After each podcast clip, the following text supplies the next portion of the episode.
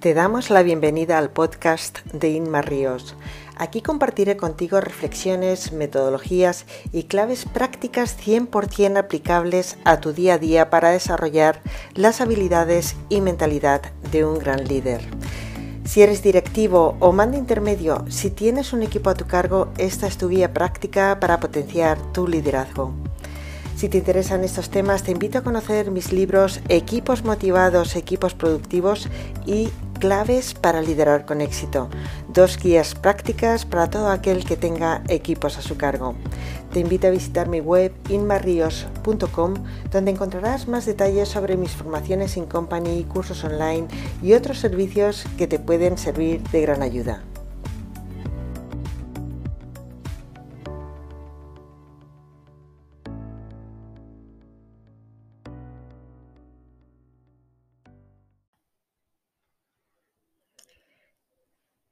En este momento, debido a la pandemia, vivimos una situación sin precedentes que nos ha obligado, en la mayoría de los casos, a teletrabajar. Hay empresas que ya practicaban el trabajo remoto de forma total o parcial, pero para otras no solamente ha sido algo nuevo, sino que además no estaban preparadas para dar este paso. Para mandos intermedios y directivos, concretamente, el reto em, además no se limita a teletrabajar, sino también a gestionar a sus equipos de forma remota. Si gestionar equipos ya es complejo, hacerlo de forma remota es todo un desafío, sobre todo si no se ha hecho anteriormente. En el podcast de hoy vamos a repasar algunas claves que nos pueden ayudar a la hora de gestionar equipos de forma remota, de gestionar equipos a distancia, sobre todo cuando no tenemos eh, a nuestros equipos eh, cerca de nosotros.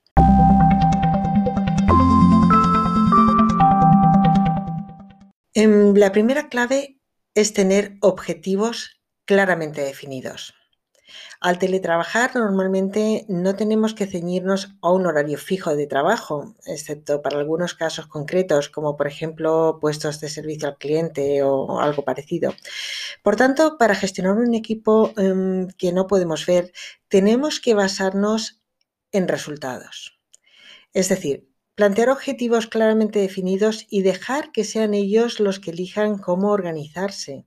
Lo importante es el trabajo que, eh, que se realiza, es decir, los resultados que van a alcanzar. Lo importante es que el trabajo se haga correctamente y puntualmente.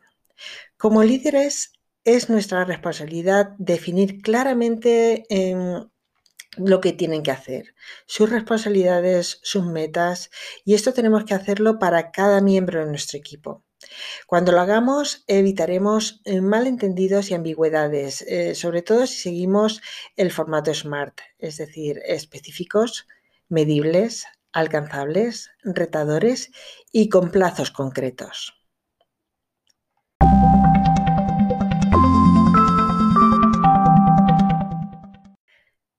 Segunda clave, gestionar el rendimiento. Si en equipos presenciales gestionar el rendimiento y dar feedback es crucial, en equipos remotos esto cobra, si cabe, todavía más importancia. El responsable de un equipo tiene que ser capaz de monitorizar si su equipo está o no alcanzando los objetivos marcados. Por eso vamos a establecer vías para poder medir los avances y dar feedback para guiarles adecuadamente. La forma de hacerlo dependerá de la actividad, tipo de empresa y preferencias de cada equipo. Cada equipo es diferente, cada empresa es diferente y tenemos que buscar la forma de ajustarnos a lo que mejor va a encajar. Eh, pueden establecerse eh, indicadores en reportes con una frecuencia determinada, diaria, semanal o lo que mejor convenga, o quizá también videollamadas.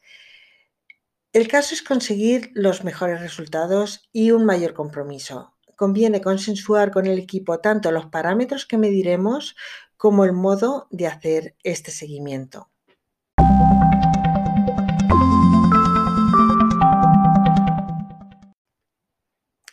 La tercera clave eh, se trata de generar un ambiente de confianza y compromiso. Sin duda, cuando tenemos un equipo teletrabajando es importante haber construido previamente una cultura de confianza de compromiso y de autorresponsabilidad. Esto normalmente no se hace de la noche a la mañana y va a depender en gran medida del líder.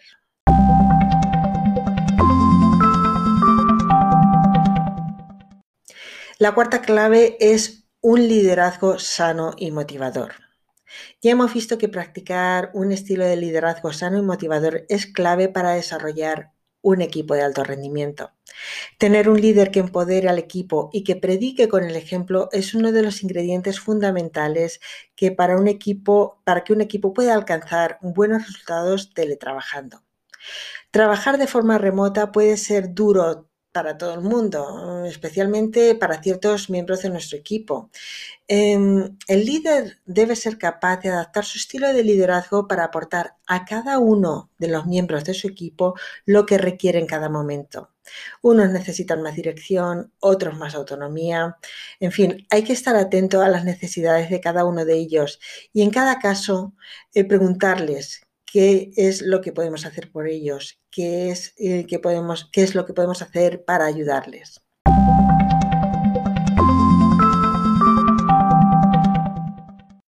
La quinta clave, la comunicación. Que la comunicación fluya es importantísimo en cualquier equipo.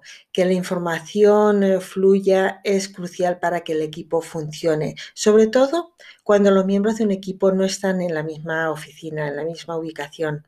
Cuando se trabaja de forma remota, se pierde el contacto físico y visual eh, del espacio de trabajo y es importante implementar procesos y herramientas para asegurarnos que todo el mundo recibe la información de forma adecuada, que reciba toda la información que necesita para hacer su trabajo eh, como tiene que hacerlo.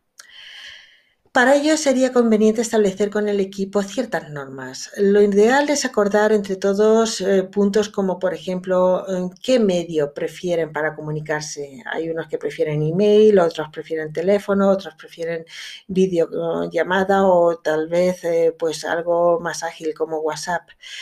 Em, también deberían acordar cómo comunicar urgencias. Cuando algo urge, cuál es el mejor método para comunicarlo. Em, también eh, otro tema, acordarse el, tipo de reuniones que quieren tener por videoconferencia, qué plataforma, con qué frecuencia, quién tiene que participar en cada tipo de reunión.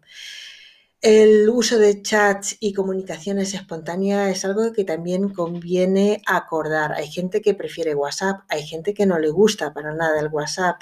Entonces es bueno acordar dentro del equipo cómo hacerlo.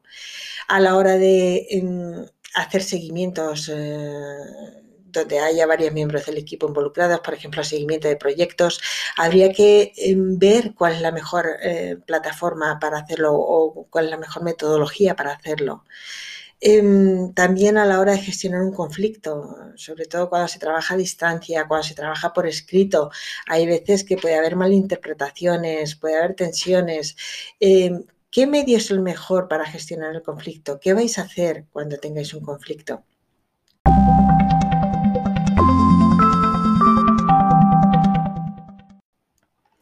La sexta clave es eh, buscar herramientas de trabajo colaborativo. En equipos remotos y sobre todo cuando hay tareas donde varios miembros del equipo están involucrados, es importante apoyarse en herramientas que facilitan el trabajo colaborativo. Algunas eh, herramientas especialmente útiles pueden ser plataformas para reuniones virtuales como Skype, Zoom, eh, GoToMeeting, en fin, eh, Teams. Ahora mismo hay, hay, muchas de ellas y además se están actualizando continuamente. Hay otras herramientas que pueden ser más adecuadas para la gestión de proyectos como Trello o Trello, Slack, pueden ayudar a, coordinar eh, cuando hay varias tareas que implican a diversos miembros del equipo. También hay espacios para compartir archivos como eh, Dropbox, eh, Google Drive. puede ser un lugar donde todo el mundo pueda almacenar esa información que sea relevante y que puedan tener a mano para consultarla cuando sea necesario. O cuando haya que enviar archivos grandes que mm, no se puedan colgar entre ellos o que, por ejemplo, no se puedan enviar por correo electrónico, pues eh, se puede utilizar también eh, WeTransfer.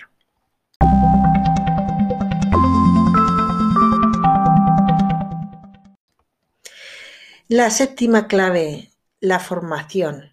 Teletrabajar puede ser algo totalmente nuevo para algunos empleados y un gran cambio en la forma de hacer las cosas, en la forma de eh, gestionar sus tareas diarias y de comunicarse. En algunos casos, el uso de herramientas nuevas puede llegar a abrumar a nuestros colaboradores.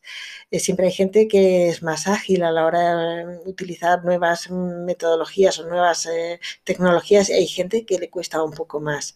Para evitar esas resistencias a esos cambios y facilitar que el trabajo y la comunicación fluyan, es importante aportar formación y entrenamiento para el uso, de esas nuevas herramientas, de las nuevas tecnologías que se vayan a utilizar por primera vez. Esta formación deberá adaptarse a las necesidades de cada uno de los miembros del equipo. En caso de equipos que ya tengan parte de sus miembros con experiencia y conocimiento en estas herramientas, estos mismos pueden ser eh, como mentores o tutores de sus compañeros. De esta forma se puede agilizar muchísimo la formación, además de fomentar el trabajo en equipo.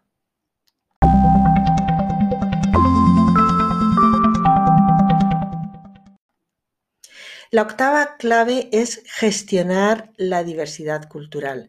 A veces se trabaja de forma remota con profesionales de otras culturas, de otros países. Esto lo he vivido en primera persona. Em, el tema de trabajar con diversas culturas eh, lo viví cuando trabajé 10 años fuera de España. En mi primer equipo eh, éramos ni más ni menos que siete nacionalidades diferentes.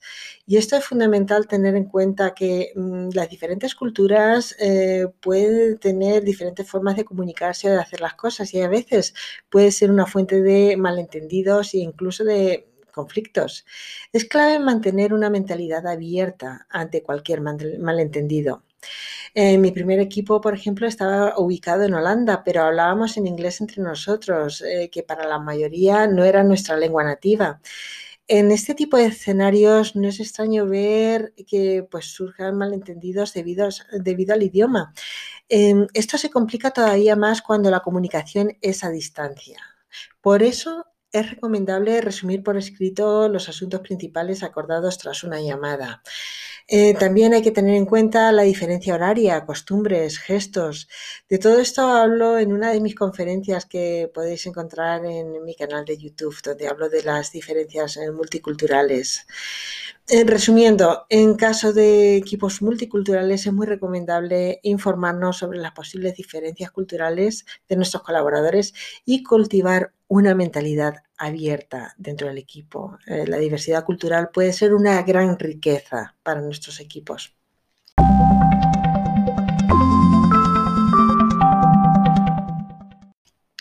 En conclusión, el trabajo eh, a distancia, el teletrabajo, es algo que está en alza, sobre todo en estos últimos meses, y es fundamental que tanto nosotros como nuestros equipos estemos preparados para adaptarnos a esta nueva forma de trabajar. Vamos a prepararnos para ello y vamos a optimizar todo lo que sea trabajo a distancia. Espero que este podcast te haya resultado útil y si es así, pues eh, espero verte de nuevo la próxima semana. Muchísimas gracias. Si te ha gustado este podcast, te invito a conocer mis libros eh, Claves para liderar con éxito y Equipos motivados, equipos productivos. Dos guías prácticas para todo aquel que tenga equipos a su cargo. Y también puedes encontrar más información en mi página web inmarrios.com. Gracias.